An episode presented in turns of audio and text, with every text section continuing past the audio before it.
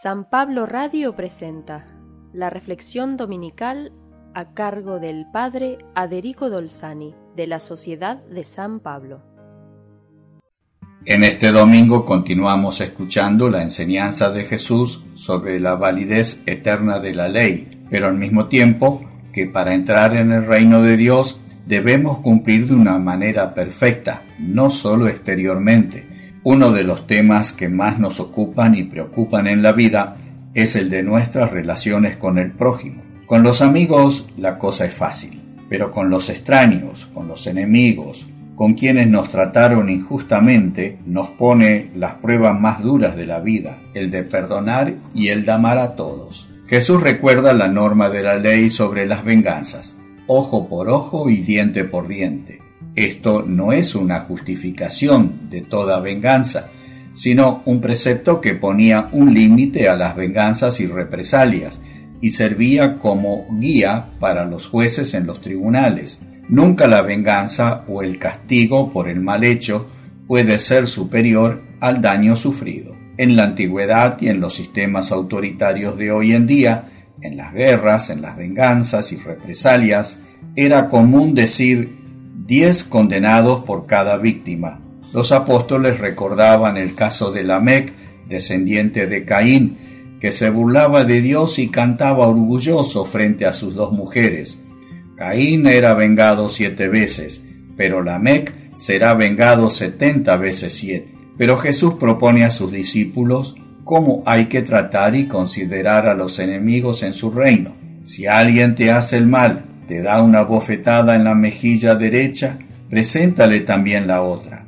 Para pegar en la mejilla derecha se debe dar un revés, y eso era muy ofensivo en la cultura de su tiempo. Cuando en el juicio le pegan a Jesús una bofetada, él no se cayó ni ofreció la otra mejilla, sino que dijo, y sin ofender, si he hablado mal, da testimonio en que, pero si he hablado bien, ¿por qué me pegas? La enseñanza es bien clara.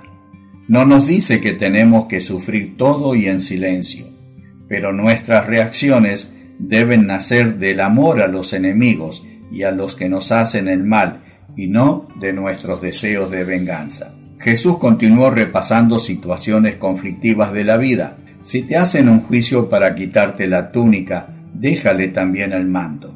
En Israel el vestido era más o menos unisex, todos usaban el perixoma, especie de chiripá o pañal para adultos. Sobre eso vestían la túnica, de más o menos calidad de tejido, colores y de manga larga o corta, y además el manto, prenda más valiosa.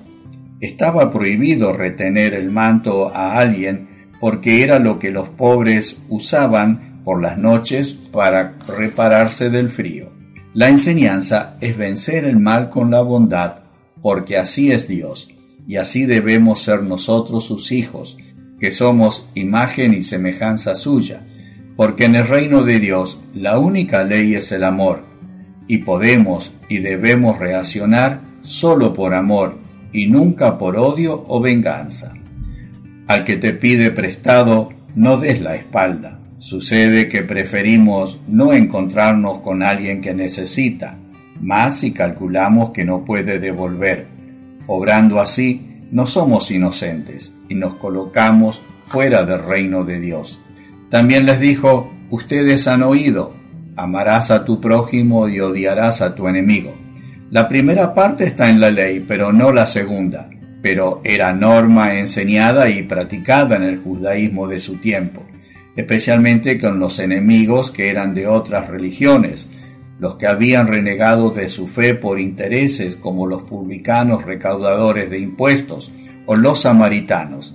Así se justificaba el odio religiosamente. Para Jesús en todo vale la misma ley, amar al enemigo, incluso al que te hace el mal, lo que no nos convierte en pacifistas ni en sufrir la injusticia sin reaccionar, sino en reaccionar solo por amor, porque finalmente nos salvaremos solo si salvamos también al que nos odia. ¿Cuánta necesidad tenemos hoy de estas enseñanzas de Jesús en medio de las peleas y las luchas políticas, ideológicas, de intereses económicos, de nacionalismos y de violencias de todo tipo. El reino de Dios es lo más humanizador porque no es fruto de intereses humanos, sino de la voluntad salvífica de nuestro Padre Dios. Que Dios te bendiga en el día del Señor.